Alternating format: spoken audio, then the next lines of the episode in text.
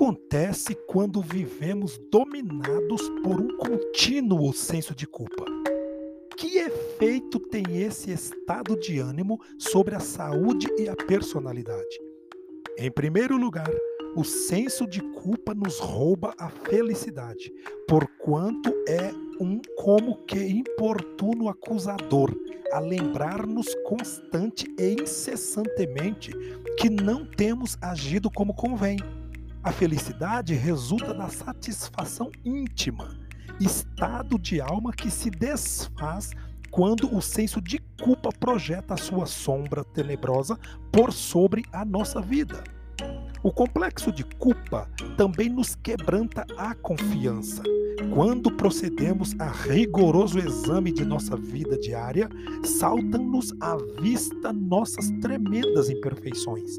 Reconhecemos com clareza o, o de que somos feitos, quais e que são as inclinações de nosso ser. A esperança que nutríamos acerca de nós mesmos de todo se desfaz Somos fracos e sabemos-lo muito bem. Os sentimentos de culpa nos avivam o passado e nos enegrecem o futuro. Nem o passado e nem o futuro se revestem de brilho.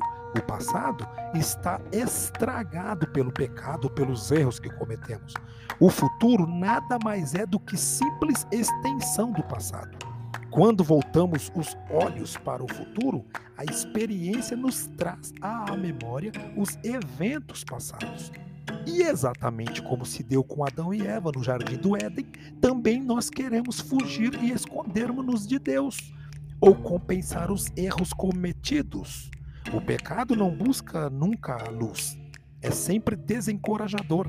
Lembra-nos constantemente que não somos dignos de amor e respeito. O resultado?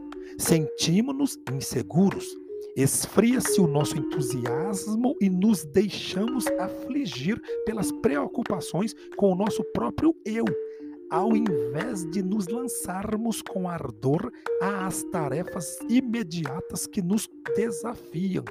Não nos sentimos seguros de nós mesmos, porquanto a consciência parece martelar-nos com a lembrança de que somos culpados.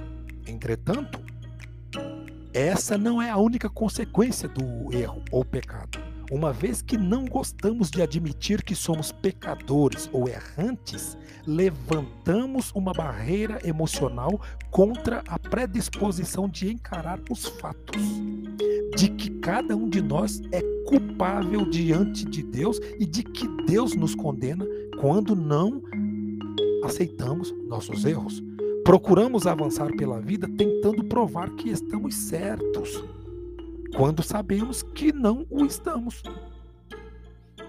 No entanto, e portanto, não é, pois, de admirar que as pessoas gastem o seu tempo, ou pelo menos grande parte do mesmo, na vã tentativa de contornar a reflexão séria a respeito de si mesmas. Uns apelam para o alcoolismo, Outros se lançam a atividades que não lhes dão descanso.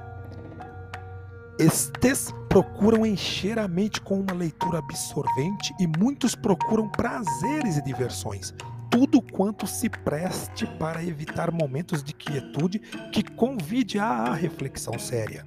A humanidade é agitada, procurando, procurando sempre, sem entretanto jamais encontrar aquele algo que produz satisfação e paz interiores.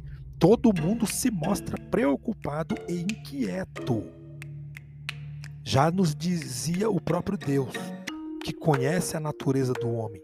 E o profeta Isaías declara: Mas os perversos são como o mar agitado que não se pode aquietar, cujas águas lançam de si lama e lodo. Para os perversos, diz o meu Deus, não há paz.